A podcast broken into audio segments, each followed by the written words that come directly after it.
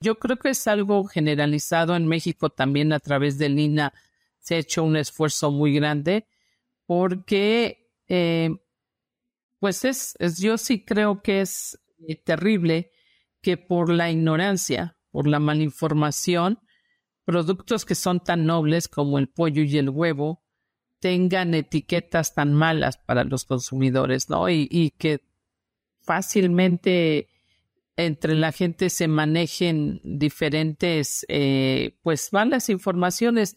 Y también creo lo terrible para mí es que ciertos profesionistas de la salud manejan esta misma información. Bienvenidos a mi podcast, una línea directa con los principales referentes de la industria avícola. Fibro Animal Health Corporation. Animales saludables, alimentos saludables, un mundo saludable.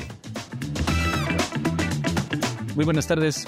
Vamos a tener una conversación hoy de un tema muy interesante que tiene que ver con el consumo de productos avícolas y a veces la mala información que hay al respecto de estos, su origen. Y para eso pues vamos a platicar con la doctora Pilar Castañeda, a quien me voy a pedir que nos platique un poquito de sus antecedentes, de la formación académica y qué fue, y qué fuerzas del destino pues la llevaron a con la parte avícola, eh, un poquito de lo que ha sido tu carrera, tu historia y después si quieres empezamos a hablar pues ya un poquito más en forma del, tema, ¿te parece? Ok, me parece bien. Muy bien, pues adelante. Cuéntanos un poco de tu historia, por favor. Bueno, soy este, médica veterinaria zootecnista, egresada de la Universidad Nacional Autónoma de México. Tengo una maestría en producción avícola, también por la UNAM y el doctorado eh, lo hice en la Universidad de Texas AM en el área de Food Science. Específicamente me dediqué a lo que es procesamiento avícola y aprendí lo que es procesamiento de carne de pollo y de huevo. ¿Y cómo fue que te involucraste en eso del Food Science? Pues un accidente de la vida. Lo que pasa es que me gustaba mucho el área de incubadoras y reproductoras y mi tesis de la maestría fue acerca de irradiación de huevo con electrones. Cuando ya terminé la maestría y presenté en varios foros mi trabajo, que fue mi tesis de maestría, que fue irradiación de huevo fértil, de reproductora pesada con, con electrones, eh, se me acercaban y me preguntaban mucho acerca de la irradiación en carne de pollo, de lo cual obviamente desconocía. Eh, y fue eso que me empezó a, motivar de conocer más del producto de, la carne de pollo como tal. Entonces, eh, después tuve la oportunidad de conocer al doctor Alan Sams, que él se dedica a procesamiento, a calidad de carne de pollo, y me invitó a hacer el, doctorado. Entonces, eh, obviamente conocí lo que fue su laboratorio, conocí lo que trabaja y me gustó mucho. Aunque sí es un área que los veterinarios salimos un poco de lo que siempre hemos estudiado porque el área de estudio es eh, coincide más con los ingenieros en alimentos. ¿no? Al estudiarse el pollo y la carne como productos eh, alimenticios. Entonces, eh, esta fue la razón por la cual entré en esta área. Realmente fue un accidente acerca de lo que fue mi tesis de la maestría, pero realmente fue un área que me gustó mucho. Ya que conocí la química de los alimentos, la microbiología de alimentos, me empezó a apasionar y realmente sí fue una experiencia muy bonita y muy em, con mucha aplicación y con realmente mucha proyección, porque hay mucho que hacer en esta área desde el punto de vista veterinario. Cuando se trata de producir animales saludables, necesita más que soluciones correctas. Necesita el socio adecuado, aquel que aporte décadas de experiencia en la industria y cuente con un equipo global que ponga a trabajar ese conocimiento para el avance de su explotación. En Fibro Animal Health Corporation Estamos orgullosos de trabajar con usted como su socio de confianza. Pero además, eh, digo, dijimos la modestia aparte, pero esa, esa formación que recibiste con tu doctorado, si no me equivoco, fuiste la primera o de las primeras en tener ese, ese grado de preparación en ese campo aquí en el país, ¿no?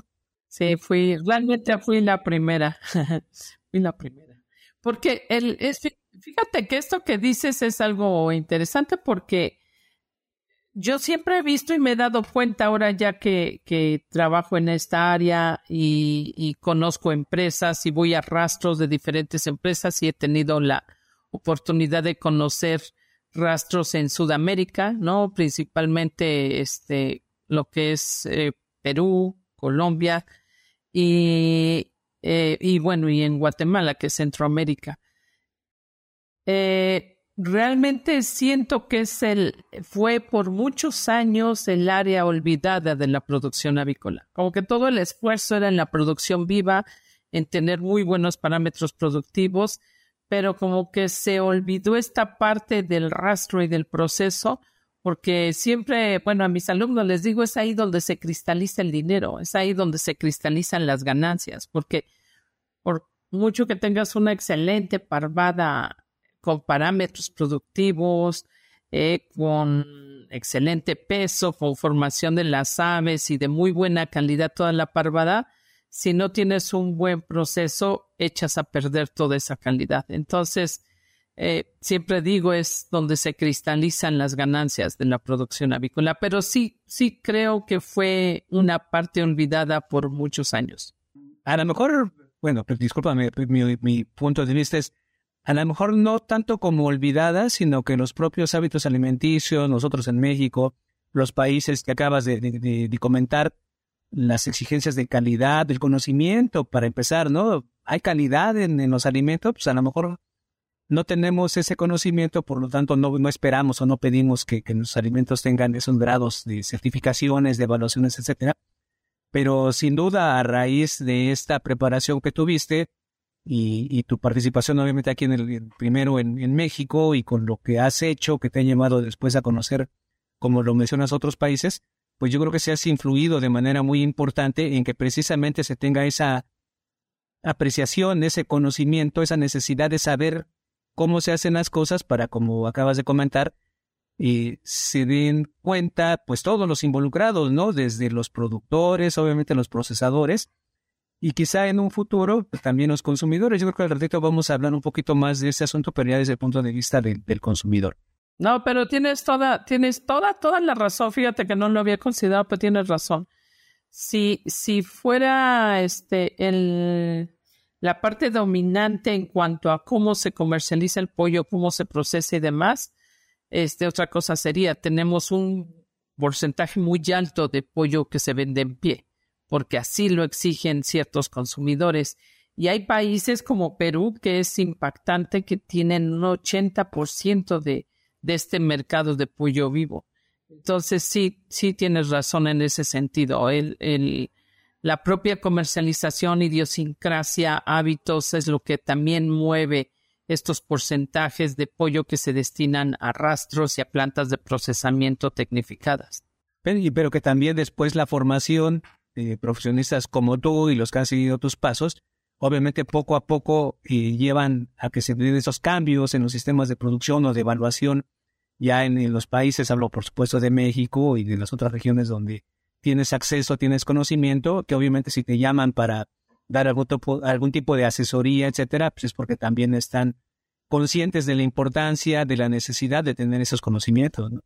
Sí, completamente de acuerdo. Bueno, y bueno, ya eso fue un poquito los antecedentes de cómo fue que te involucraste en términos generales en la parte de la, de la avicultura y de después cómo te orientaste hacia esa parte del procesamiento, la calidad de la carne, etcétera. ¿Nos puedes comentar también así como que muy breve qué estás haciendo en, en, este momento? Eh, ¿Cuáles son tus funciones, por ejemplo, en la universidad? ¿Se das asesorías? ¿Qué otras este, actividades desarrollas actualmente? Bueno, obviamente doy eh, Trabajo en docencia a nivel licenciatura y maestría, ya en maestría en áreas muy específicas que son la mía, que es procesamiento avícola, inocuidad de productos avícolas. Eh, tengo proyectos de investigación con alumnos desde licenciatura y maestría. Generalmente la investigación que trabajo tiene está muy relacionada con productos como tanto el huevo como el pollo. Por ejemplo, ahorita todavía estamos eh, en una como extensión de, de un proyecto que trabajamos lo que es huevo producido bajo diferentes sistemas, es decir, la comparación bajo nuestra producción mexicana de huevo en jaula comparado contra jaula enriquecida y sistema en piso Realmente fue un proyecto que nos gustó mucho en, en, la granja, en el centro donde yo trabajo. Y ahorita estamos trabajando con investigadores de, del Instituto de Ciencias de la Atmósfera, porque digamos que prolongamos este proyecto ahora de medir el impacto en cuanto a producción de gases tipo invernadero por este producto, ¿no? Por lo que es la producción de, de huevo bajo estos diferentes sistemas de producción. También estamos, estoy trabajando con alumnos de, en alternativas, en procesos de desinfección, tanto este, en rastros como en lo que es manejo de, de huevo. Ahorita estamos haciendo pruebas solo en, por ejemplo, tenemos una prueba en una planta incubadora, ¿no? De un sistema que es realmente muy nuevo. Bueno, en Europa es utilizado en los aires acondicionados, es la generación de un plasma que, digamos, desinfecta el ambiente y estamos viendo si podemos aplicarlo este, este principio que ya es muy utilizado en Europa en oficinas, en hogares, para lo que es la producción avícola. Además, también estás en, en, asociaciones o en organizaciones que también tienen como, como fin la difusión de la información real, ¿no? De lo que pasa con, con la agricultura, con la producción del huevo, su consumo, con la producción del, pollo y su consumo, ¿cierto? Sí, este, tengo la fortuna de ser socia fundadora de Amexitec. Amexitec es la Asociación Mexicana de Ciencia y Tecnología de la Carne. Somos puros científicos que nos dedicamos a la carne, obviamente de todas las especies. Ahí, ahí confluimos de, de todas las especies que, que producen carne ese es por una parte en cuanto a lo que es difusión y contacto con este público en general para informar los beneficios y sobre todo tratar de erradicar los mitos que existen alrededor de la carne del pollo y del huevo.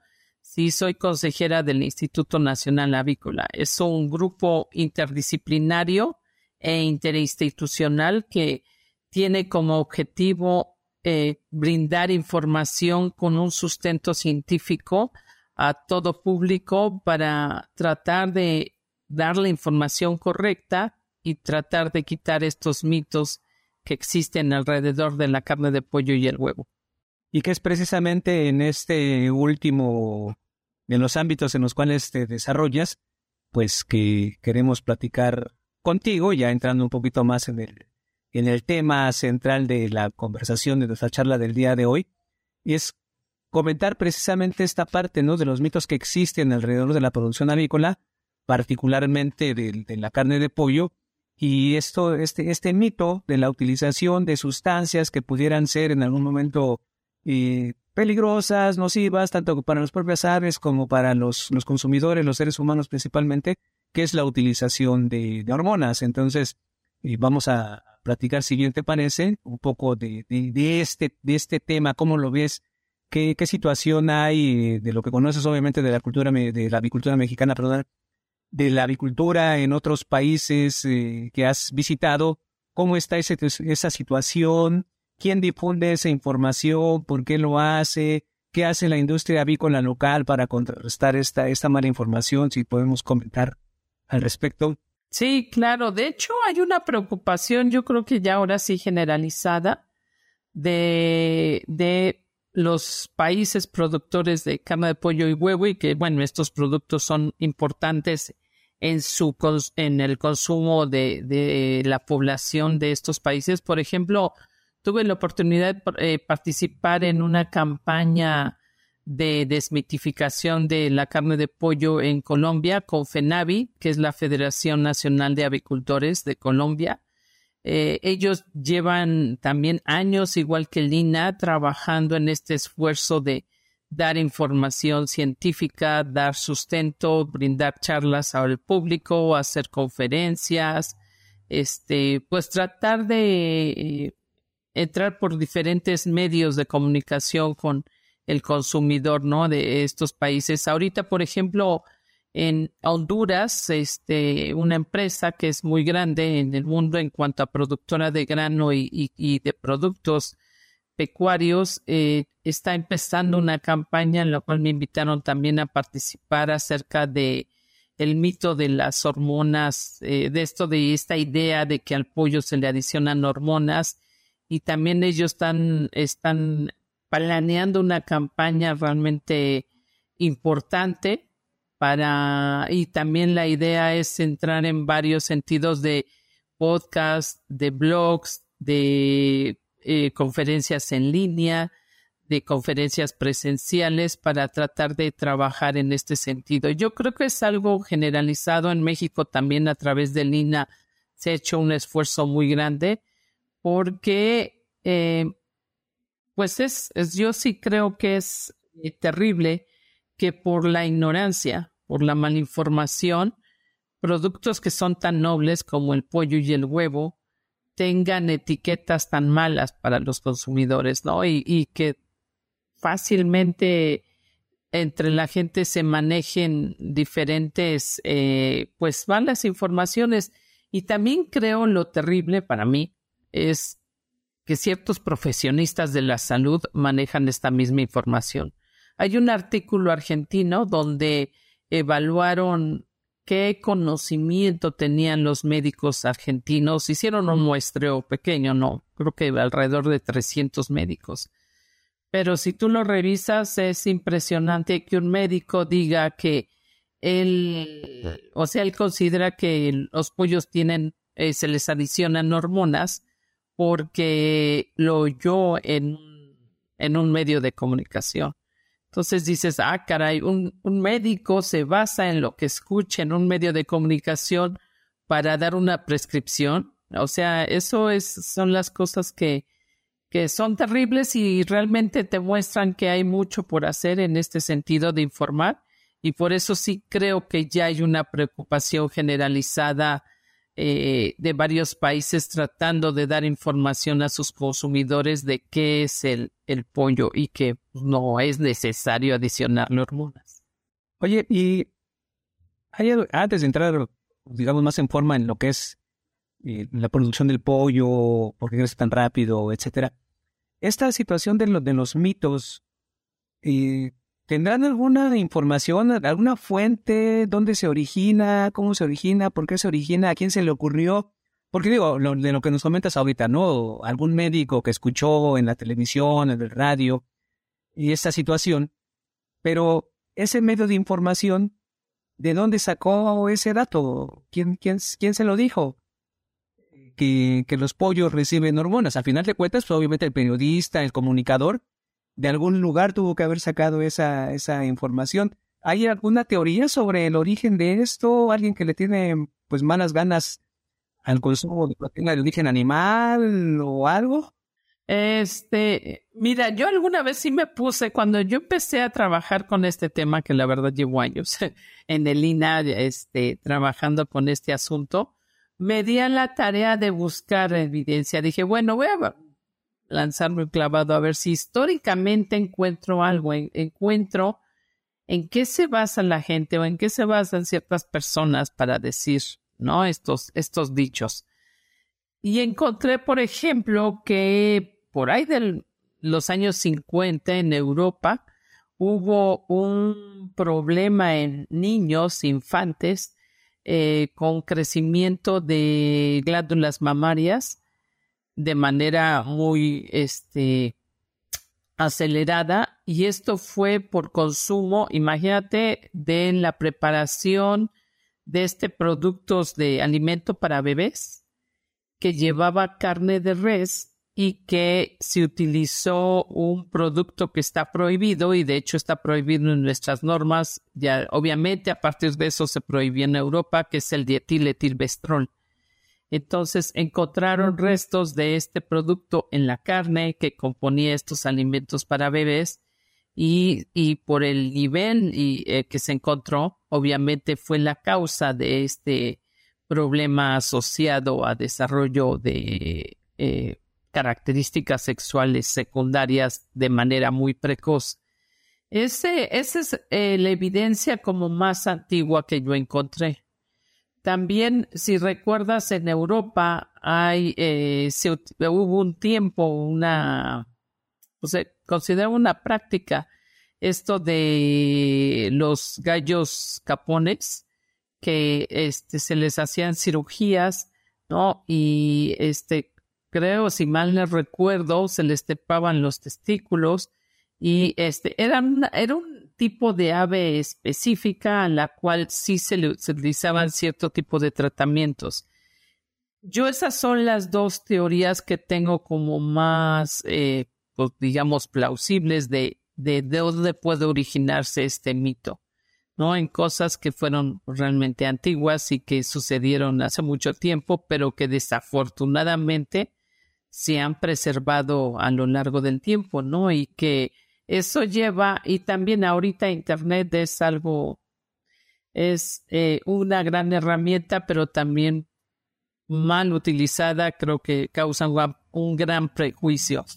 ¿Por qué? Porque, por ejemplo, hay un video en YouTube terrible, de verdad terrible. Eh, no me acuerdo el grupo que lo hizo, este, diciendo una sarta de cosas, o sea, pero no se quedaron en las hormonas, ellos se fueron más allá y que si el pollo tiene químicos que te causa cáncer y, o sea, este, yo siento que eso obviamente no existe ningún fundamento, no existe ningún dato histórico para hablarlo, pero desafortunadamente en esto de los seguidores y, la fuerza que tiene Internet y que entre más gente tengas ahí, ¿no? Cautiva escuchándote, representan ganancias, yo creo que esto se ha convertido en algo difícil de controlar en cuanto información confiable. Sí, claro. y obviamente esta parte ¿Por qué, ¿Por qué las cosas que son falsas se difunden tan fácilmente, ¿no? Sobre todo cuando hablamos de medios de comunicación. algunos creen también, ¿no? Que porque la verdad no vende, ¿no? Decir la verdad, pues no vende. Pues esa es la verdad, así son las cosas. ¿Es, lo correcto o no? No tiene ningún impacto en la sociedad. Sin embargo, eh, decir cosas que no están confirmadas, que no están de, todo claras, pues ayuda a crear interés en la audiencia, en el público. ¿Y qué pasó con esto? ¿Y qué pasó con lo otro? Este, seguramente habrás visto ahorita en, la Ciudad de México, en los noticiarios de los últimos días, de por qué la situación del precio del huevo aquí en el país, ¿no? Hablando de medios de comunicación que de pronto arrojan información, porque, pero que ahí pusieron al, al, autor de la información, ¿no? A quien entrevistaron y que, que dijo que ahorita que es invierno, las gallinas tienen frío y, y por eso no ponen mucho huevo, ¿no? Y entonces, lo bueno que contamos con gente como tú y otros profesionistas que saben de esto y que tienen que salir a dar la cara para, para explicar que pues, es una información evidentemente eh, que no tiene este, sustento científico, ¿no? Muy bien. Ahora, entonces, platícanos, explícanos por qué los pollos crecen tan rápido, por qué el uso de las hormonas en ellos para, para acelerar el crecimiento es un mito. Porque, bueno, una producción de carne de pollo exitosa se basa en cuatro aspectos. Yo les llamo, bueno, y son llamados, conocidos como los pilares de la avicultura, ¿no? Son los cuatro aspectos que si tú los tienes, eh, digamos, y están en óptimas eh, condiciones, este, vas a tener una avicultura y una producción de carne de pollo muy exitosa. Eh, la primera, y yo siento determinante para la diferencia de el pollo de hace 40, 50 años, 60 con el, el pollo actual es la genética. Actualmente ya no utilizamos razas para producir carne de pollo, se utilizan lo que se conocen como líneas genéticas o estirpes genéticas. ¿Qué es esto? Es un pollo de engorda que es obtenido a través de un sistema de cruzas dirigido. Es como em, una manera muy, creo que fácil de entenderlo, es que en una población grande de aves, los genetistas aviares seleccionaron a los mejores animales por características productivas, a los que tenían una conformación redondeada, que ganaban más rápido peso, que convertían de manera muy eficiente lo que comían en musculatura y obviamente en, en, conformación corporal. Entonces fueron escogiendo estos mejores animales, machos y hembras, eh, y fueron cruzándolos entre ellos. Entonces, por eso se llama que es un sistema de cruzas dirigido. Al irlos cruzando, cruzando entre ellos, y algo importante, no se utiliza la consanguinidad. O sea, se van tomando de diferentes razas, de diferentes tipos de aves por sus características eh, fisonómicas, ¿no? Les llamamos en, en, en la genética el... ¿El fenotipo? El fenotipo, sí. Y este, y está el genotipo. Entonces, fueron escogiendo estos animales y fue, es como escoger campeones, ¿no? Es como escoger lo mejor de lo mejor y se va cruzando y se encuentra a lo mejor en otro grupo de aves, otro que tiene características sobresalientes y entra a este patrón de cruzas. Por eso explico y es importante entender no hay consanguinidad. Entonces, la consanguinidad hace que las características productivas se vayan diluyendo y se vayan perdiendo. En estos cruzamientos eh, o en estos patrones de cruzamiento no existe la consanguinidad. Y entonces ya cuando ciertas características productivas van siendo relevantes y algo importante, los padres deben transmitir a sus hijos de manera homogénea, o sea, siempre las mismas características productivas. Entonces, esto después de determinado tiempo, y no crean que es tan rapidito, realmente las aves son muy, eh, su brecha generacional es muy reducida, pero sí hace que se tarden, por ejemplo, en fijar una característica productiva a lo mejor 10, 12 años, eh, y entonces ya cuando se logran todas estas características productivas que requerimos, se llama que ya tengo una línea genética.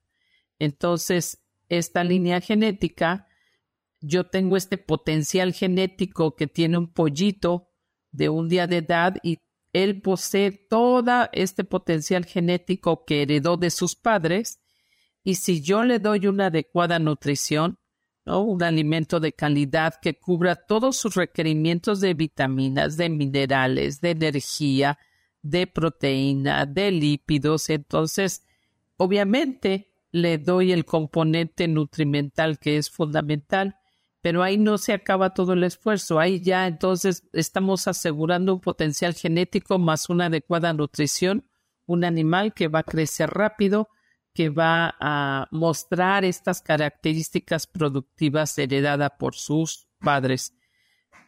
Pero ¿cómo le hacemos para evitar que se enferme? Porque a lo mejor tengo a los mejores animales y les cae una enfermedad y todo se me muere, ¿no? Entonces, todo una desgracia. Este, entonces, ¿qué hace la avicultura para evitar esto? Para lograr parvadas sanas esto se llama medicina preventiva, que es lo mismo que los humanos. Si yo en humanos tengo todo un eh, programa de vacunación que me va a proteger con las enfermedades que son más comunes, obviamente tengo un refuerzo que me va a proteger y que va, y si llega esa enfermedad, voy a tener defensas en contra de esa enfermedad. Esta es una parte muy importante de la medicina preventiva en la producción avícola, todo lo que son los programas de vacunación. Y la otra que es fundamental es la bioseguridad. La bioseguridad son todos los lineamientos, normas que se llevan a cabo en una granja para evitar la entrada, el control si es que llego a tener la enfermedad y la salida de enfermedades o de agentes que causen enfermedad. Entonces, gracias a la medicina preventiva que está conformada por la bioseguridad y por todos estos programas de vacunación, es que yo logro que estas parvadas que ya están creciendo, que están ganando peso, eh, no se me enfermen. Y el cuarto eslabón es lo que se conoce como manejo. Manejo es todo aquello que yo busco en estas casetas, en estos galpones avícolas, que brinden confort a las aves, porque una ave estresada no va a expresar el potencial genético que tiene. Entonces, si ella se mantiene en confort, si está en un ambiente adecuado, obviamente va a expresar este potencial genético. Entonces, estos son los cuatro eslabones que me permiten llegar a una producción exitosa. Así como lo, lo estás relatando, como lo estás contando, esta parte de la selección genética que hizo ese avance, digamos, en el potencial de la expresión del aspecto corporal de los pollos, las masas musculares, pues arrastró consigo la, necesidad también de desarrollar todo lo que comentas eh, complementario, ¿no? O sea, para la medicina preventiva, pues necesitas desarrollar biológicos, vacunas, e incluso fármacos para, para el tratamiento de enfermedades cuando éstas se presentan.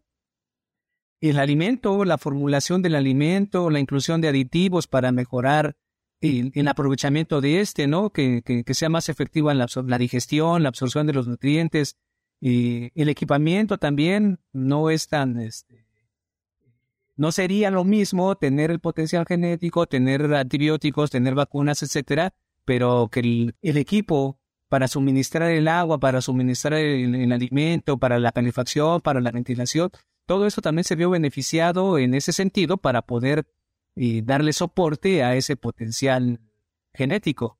Completamente de acuerdo. De hecho, sí tocas un punto muy importante.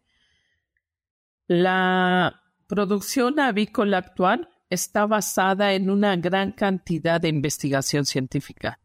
Uh, unos alumnos de la Universidad de Querétaro hicieron una búsqueda desde alrededor 1950 a la fecha y clasificaron todos los artículos eh, acerca y que estaban relacionados con la producción avícola.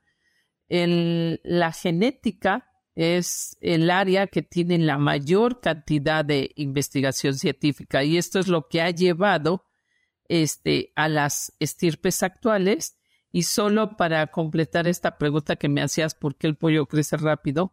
Fue gracias a este mejoramiento genético es que en 1950 el pollo salía en 11 semanas.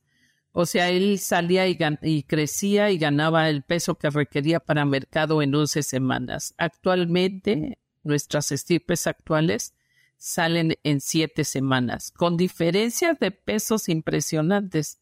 En 1950 andaba a lo mejor el peso de mercado en 1.800 y eh, actualmente un pollo de 49 días alcanza, su, alcanza pesos eh, de en siete semanas de tres kilos, tres doscientos promedio. Entonces, eh, estos avances, como te digo, es primero la genética que han logrado este cambio impresionante en, en velocidad de crecimiento, en conformación de las aves. Ahora tenemos también pollos más redondos que antiguamente eran más delgados, como más estilizados. Ahora desarrollan más musculatura eh, esta es la primero la, la, genética, la que tiene mayor cantidad de información científica. Y de ahí todas las áreas que citaste, la nutrición, el manejo, se conoce cuáles son las temperaturas de confort térmico, cuál es la velocidad del aire mejor para los pollos. Todo esto está sustentado en investigación, como bien dices.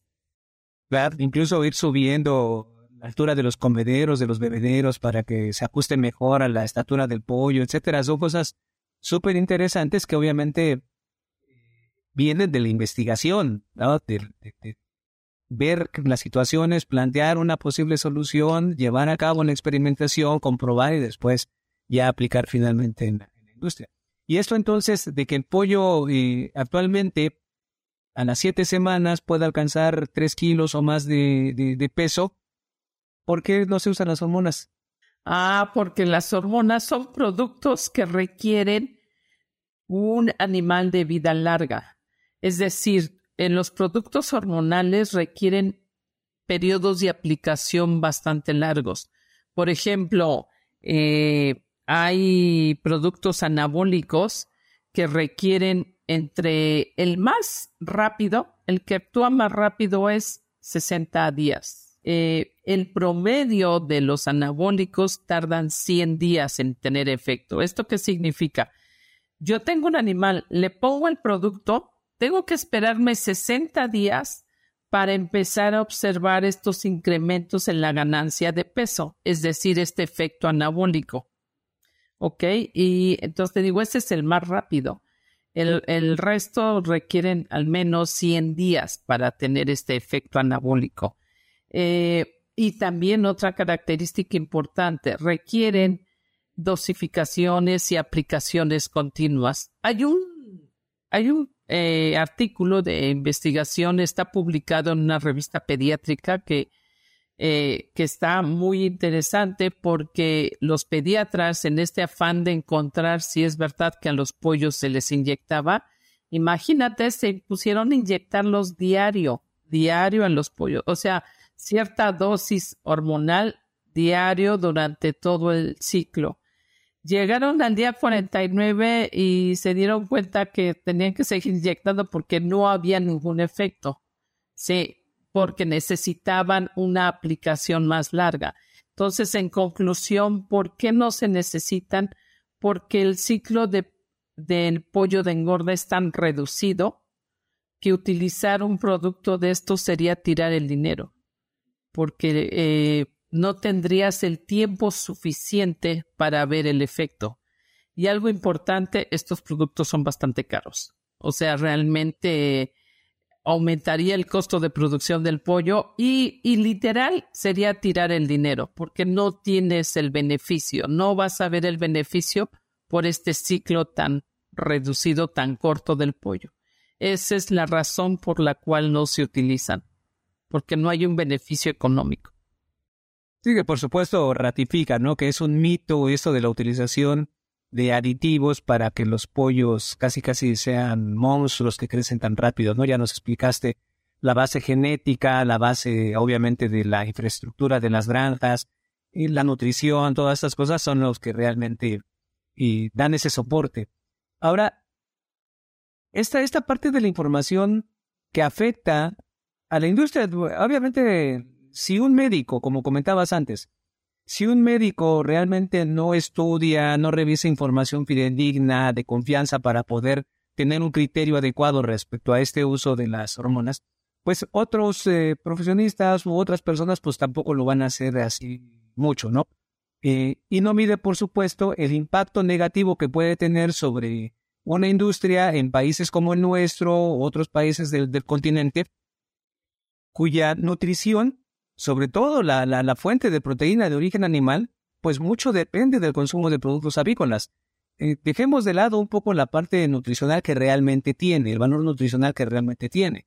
Pero lo otro que explica bastante su consumo realmente es la parte del costo, ¿no? Son productos todavía accesibles para la mayoría de la gente, quizás no para comerlos diariamente, pero sí con cierta frecuencia en comparación con, con otras carnes, con otras proteínas de origen animal. Como por supuesto, eh, pues luego los periodistas o los medios de comunicación masivos no van a hacer la, confirmación de, de, esa información que están este, difundiendo, pues tampoco miden el impacto que puede tener para la industria. Eh, ¿Tienes alguna información cuando, cuando se presenta algo de esto que alguien difunde en un medio ¿no? electrónico, televisivo, radiofónico, eh, si, si se afecta realmente la comercialización del pollo, eh, ¿en, qué, ¿en qué intensidad podría ser? Eh, realmente decir tiene un impacto, no, pero sí crea ideas en las personas, desafortunadamente. crea ciertas concepciones. La Unión Nacional de Avicultores hace algunos años hizo un estudio con una, una casa encuestadora. Hicieron una encuesta bastante grande acerca del tema. Y fíjate, encontraron algo interesante. La gente, si en nuestro país, este, tú sabes, en México hay diferentes tipos de pollo que se comercializan. Ya hablamos antes de lo que es el pollo vivo, ¿no? Que, que se vende en pie, que decimos se vende a pie de granja. ¿Por qué? Porque llega alguien con su camión, con sus, eh, su gente y, y cargan el pollo y se lo llevan al lugar donde lo van a comercializar. Pero el resto del pollo que se va a las plantas de proceso eh, se puede ir a edades diferentes. El pollo rosticero en nuestro país generalmente son las hembras y son de 35 días, o sea, su ciclo es aún más cortito, es de 35 días. El pollo, el que conocemos amarillo, que está en los, eh, ya sea en supermercados o en el mercado establecido, que le llamo, le, lo conocemos como la presentación de mercado público mexicano, es pollo de 49 días, es un pollo más grande ¿no? Y permanece en la granja hasta el día 49. Pues lo que se encontró en esta encuesta es que la gente asocia el uso de hormonas al pollo de 49 días. Al pollo rosticero dicen, no, esos no les ponen hormonas. Entonces, es, sí, es el desconocimiento que de alguna manera tenemos cierta, eh, podemos digamos, controlar el tamaño y el peso del pollo que sale al mercado con el número de días del ciclo que lo permanecemos en la granja. ¿No? si lo sacamos chiquito, por ejemplo, hay presentación eh, en el centro donde yo trabajo, tenemos la presentación del pollo lechero, que es pollo, puede ser de 25 días eh, de, y a veces hasta de 21 días que es una presentación de un pollo chiquito. En Estados Unidos le llaman el pollo Cornish. Eh, y esta presentación es, es, un pollito igual, es el mismo pollo, pero solo es un ciclo mucho más corto.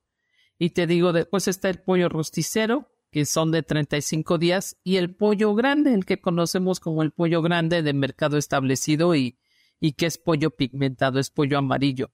Entonces, este, desafortunadamente el tamaño le hace a la gente dudar y creen que son tan grandes que a eso sí se les ponen este. Entonces, te podría decir que es el impacto que sí hemos visto y que sí ha medido a través de esta encuesta bastante grande, pero aún así no cambia el consumo, ¿eh? O sea, sigue siendo el, el pero se crean ciertas concepciones que desafortunadamente se refuerzan con la mala información.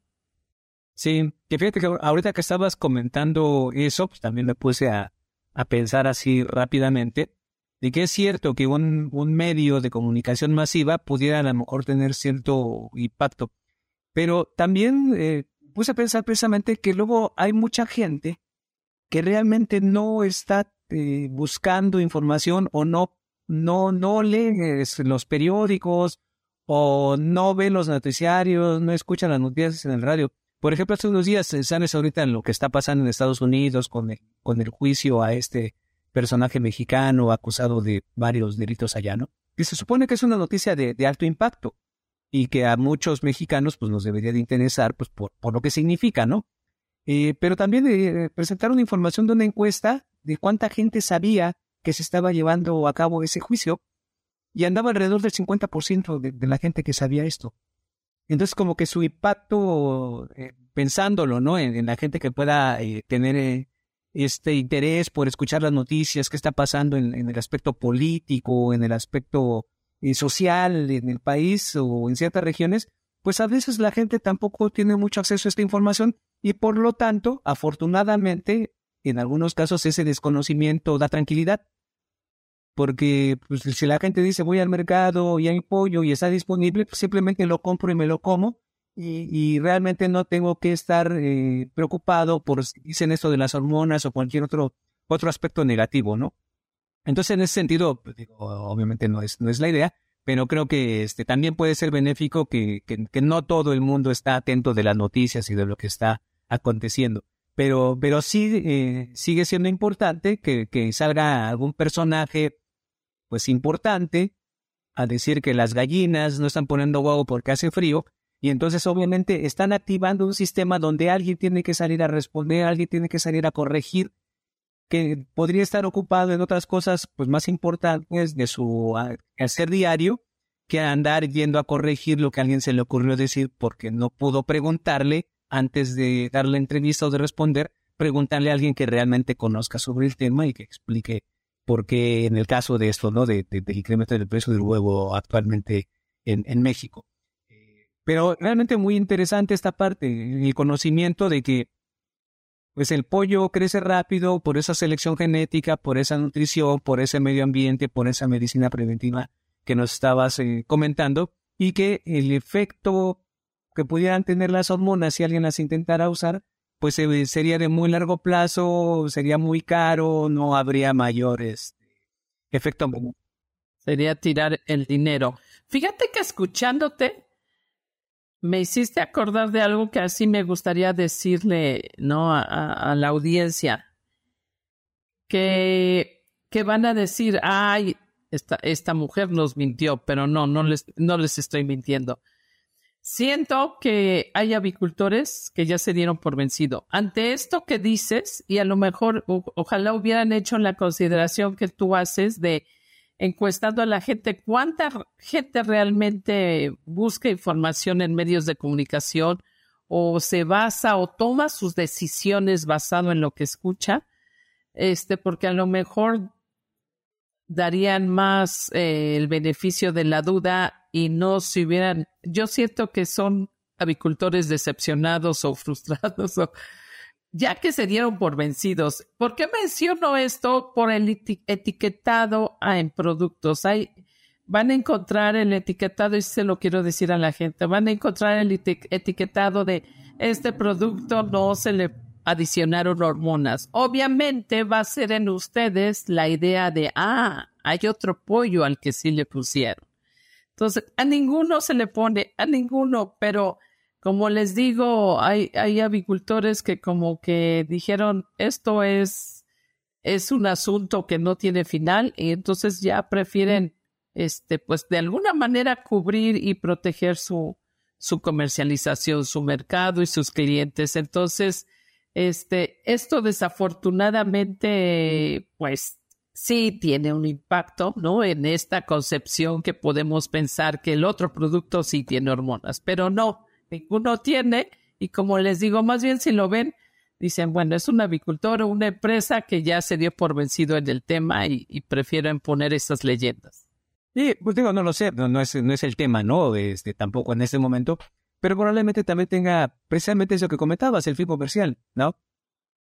porque no lo sé, habría que eh, evaluar en cada zona, en cada región, en cada país, las empresas preponderantes, las que tienen mayor participación en el mercado, son ellas las que ponen las etiquetas o son otros más pequeños los que las ponen, porque a lo mejor, obviamente el grande dice, pues no las necesitamos, o sea, sabemos lo que estamos produciendo, tenemos posicionamiento en muchos lugares, el consumidor nos va a encontrar y nos va a, este, a, adquirir, ¿no? ¿no? No lo sé, realmente no lo sé, insisto, quizás sea tema de otro, para, para, para otra conversación, pero probablemente también hay un trasfondo por ahí comercial, que no sea la parte de ya me di por vencido, sino si pongo la etiqueta de este modo, a lo mejor se, se prefiere más el consumo de mi producto sobre, sobre otros, ¿no? Sí, sí. Y bueno, lo comentaste, quizá te adelantas un poquito porque te, te quería preguntar. a partir de, este, de, esta, de esta conversación, si hubiera un mensaje, o si, si hay un mensaje que tú quisieras dar que fuera así fuerte, claro, conciso respecto a este tema del de mito de la utilización de aditivos como hormonas en la producción avícola, como qué mensaje sería, este, qué crees que, le pudiera llegar a, la gente, al, consumidor potencial. Fíjate que hace rato tocaste un tema que es muy importante y que a veces los veterinarios, bueno, más bien muchas veces creo, no hablamos de él suficiente.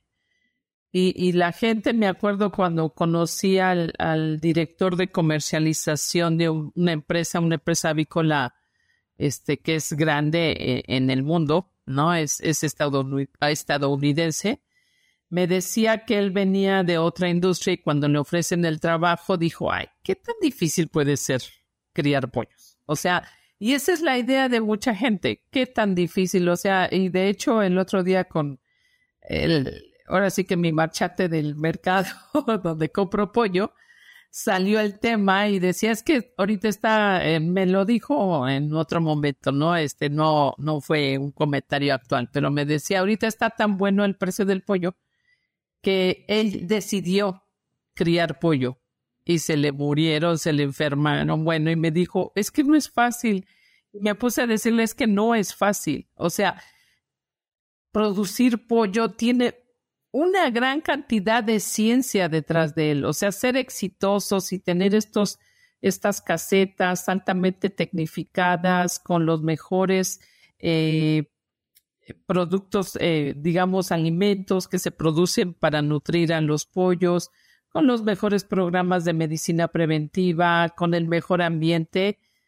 Tiene años de investigación detrás de él. No es algo fácil, no es algo que nació de un día para otro. Entonces sí creo que ojalá la gente cuando compre huevo, cuando compre pollo, sí recuerde que detrás de ese producto hay un gran esfuerzo, pero también hay años de ciencia, ¿no? Que llegar a las productividades tan exitosas, a este animal tan eficiente para crecer y, transformar lo que come en grano, ha sido esfuerzo de de muchos profesionistas, desde genetistas aviares, médicos veterinarios, ingenieros en alimentos, ingenieros agrónomos, ingenieros industriales, porque realmente la, la producción avícola sí utiliza de varias profesiones, ¿no? Por ejemplo, un ingeniero industrial los encontramos en los rastros, en las platas de alimento. Entonces, este, realmente sí es un esfuerzo no solo de veterinarios, sino de otras profesiones.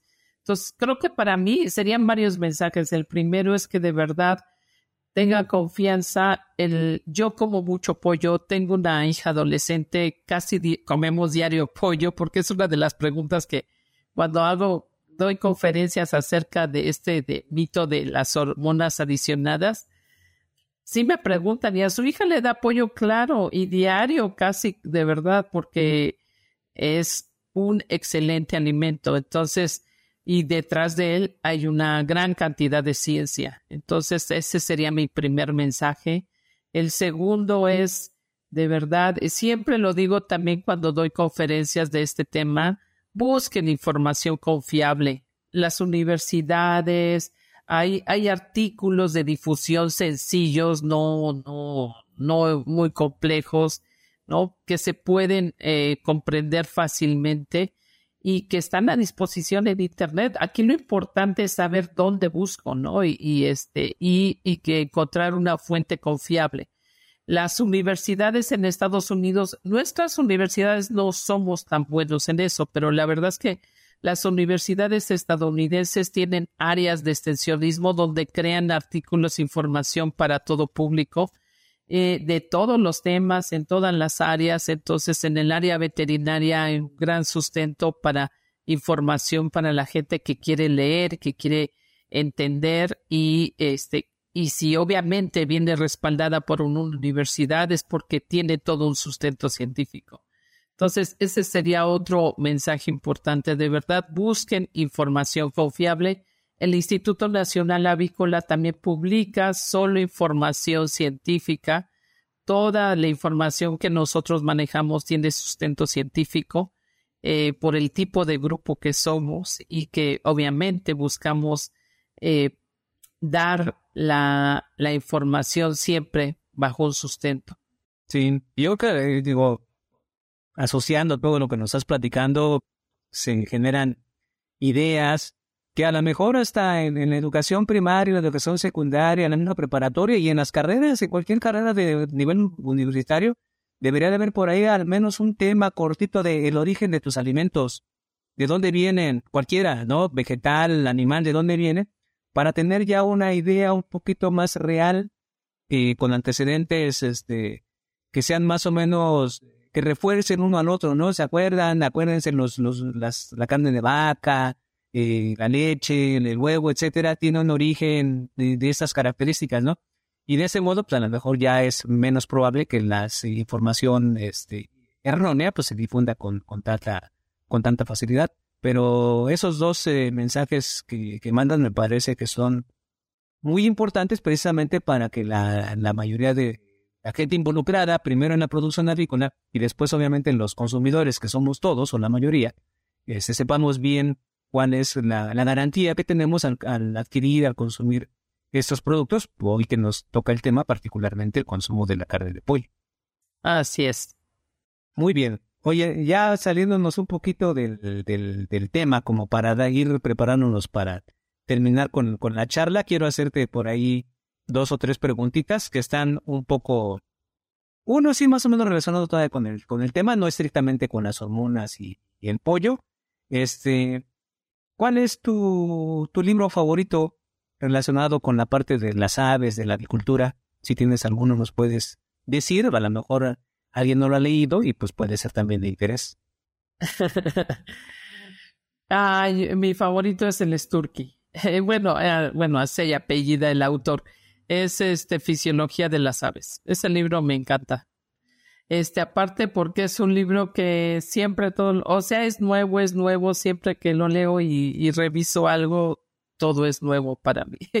Entonces, este, porque las aves son de verdad una especie increíble para mí. No, no es que este, eh, son, eh, por ejemplo, si revisas la fisiología de la formación de un huevo, a mí se me hace extraordinaria, ¿no? Si revisas la fisiología de la transformación y el crecimiento muscular, es, es fascinante. Entonces, la respiración en las aves es otro rollo. sí, este es, eh, por ejemplo, a los alumnos siempre que les digo que los quiero emocionar con las aves, le dije, imagínense una, un animal que es capaz de respirar a través de los huesos, ¿no? Que si en un caso de oclusión completo de la tráquea, bueno, no está muy lindo, pero bueno, en una haces una fractura expuesta, y ella es capaz de que entra aire por sus huesos y llega a sacos aéreos y obviamente a todo lo que es el aparato respiratorio. Entonces, sí, el Sturkey es, es, es un libro que me, que me encanta. Oye, y para, para tu área de, desempeño diario de la profesión, ya sea lo de procesamiento o eso que comentabas ahorita, por ejemplo, del, del crecimiento de los animales, la nutrición, la, la, no necesidad de las hormonas. En, ese campo tendrás algún libro que también pudiera ser como de referencia. Eh, el de mi área sería el del que está editado por el doctor Sams, que se llama Procesamiento Avícola. Me gusta porque es un libro muy aterrizado, muy aterrizado de cómo se trabaja ya a nivel de las empresas avícolas lo que es un rastro tecnificado, ¿no? Cuáles son los pasos que debe seguir y todo lo que se cuide en inocuidad. Es que te digo, la gente no tiene idea todo el esfuerzo. Un rastro también es algo impresionante porque ahí este, conviven la ingeniería industrial porque el tipo de equipo de maquinaria que se utiliza es impresionante y ahora sí que convive con la biología ¿no? Con el área de la inocuidad. O sea, es, es, este, ese libro me gusta mucho por eso, porque toca todas las partes principales de lo que compone el procesamiento avícola. Excelente. Ya que estamos en esta parte de la cultura, ahí esta es muy especializada, ¿no? Pero en cultura general, ¿cuál es tu libro favorito? Ah, se llama La desaparición del universo de este Gary Renal. Ah, es un asunto ahí medio de este, van a decir, si alguien se pone a leerlo, al principio, el primer capítulo, la cabeza te hace así, pero este está muy padre. es de, este, ¿cómo se llama? De este asunto de lo que es la espiritualidad y este, y lo que se supone que nos depara la vida, ¿no? En cuanto a otras vidas y todo eso. Entonces, me gusta mucho ese libro. Qué bueno, qué padre. Y ya fuera de los, de los libros, pero sí retomando un poquito este aspecto de tu carrera, de, el lugar que ocupas, digamos, a través de tu formación, a través de todo el esfuerzo, todo lo que has hecho, desde que estudiaste la licenciatura, los posgrados que nos platicabas y que te ha permitido llegar a, donde estás. ¿Cuál, qué, crees que es lo que hace la diferencia entre un profesionista exitoso y uno que puede no serlo, particularmente en el área de la agricultura? Ay, la actualización. Sí creo, estoy convencidísima que la producción avícola entre las producciones pecuarias es la más avanzada. Va a una velocidad muy alta, está altamente tecnificada, eh, requiere veterinarios que, por ejemplo, y eso me acuerdo en una reunión de la Secretaría de Ganadería aquí en nuestro país, este, una función no voy a decir no, pero muy conocida a nivel político en estos, en estos asuntos, decía que él admiraba mucho a los veterinarios dedicados a la avicultura, porque dice, son los únicos veterinarios que te pueden al día manejar el precio que está el maíz, cómo amaneció la pasta de soya, o sea, están así al día en, en conocimiento. Sí creo que eh, la producción avícola tiene una gran cantidad de investigación en el mundo y eso la hace que como profesionista tengas que irte actualizando y mantenerte leyendo y creo que eso es lo que hace la diferencia. Eso y estar en contacto con la realidad. O sea, nosotros que somos académicos, eh, nos podemos perder en, el, lo teórico de los libros o de los artículos científicos. Creo que cuando logras eh, conocer cómo, bueno, al menos en mi área, cómo trabajan las platas de proceso, qué, proceso, qué, qué desafíos se enfrentan, qué hay que trabajar, qué es donde falta información científica, este, creo que eso lo enriquece mucho. Entonces, al menos a mí me ha hecho eh, una gran diferencia esto de ser consultora también y conocer cómo trabajan las plantas de proceso y qué es estos desafíos que enfrentan, que aquí la idea es que la investigación científica, ¿no? Demos respuesta o busquemos opciones para ellos. Entonces, sí siento que esas dos cosas, mantenerte en cómo se trabaja, ¿no? En la vida real, digamos, ¿no? Dejando a un lado lo teórico de los libros y de los artículos. Y la otra es eh, mantenerte leyendo, mantenerte actualizado. Oye, pues muchas gracias por la conversación del día de hoy. Primero compartir algunos aspectos pues personales, ¿no? De lo que te llevó a tomar la decisión de involucrarte con la agricultura, empezar ahí el, camino y luego recorrerlo trabajando fuerte e intensamente pues, para llegar a, a los niveles eh, de conocimiento que tienes ahora sobre, sobre el tema. Y esto, obviamente, ya que nos hayas explicado, aclarado el asunto de por qué es un mito la utilización de las hormonas en el caso de la producción del pollo de engorda. Y finalmente estas, estas observaciones, este mensaje de impacto, eh, las recomendaciones sobre libros que podrían ser de utilidad a los interesados sobre, el tema.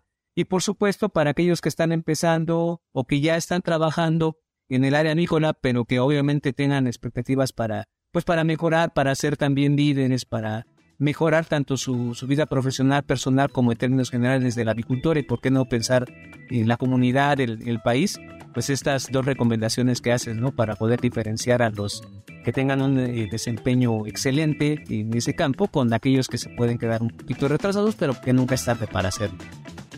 Agradezco mucho la, la conversación. Fue la doctora Pilar Castañeda Serrano, de la Granja Avícola de la Facultad de Veterinaria del UNAM. Muchas gracias. Buenas tardes. Muchas gracias por la invitación y por la plática que estuvo muy interesante y muy amena. Si te gustó este episodio, no dejes de compartírselo a otros profesionales, para que más personas puedan tener acceso a la palabra de los principales referentes de la industria avícola.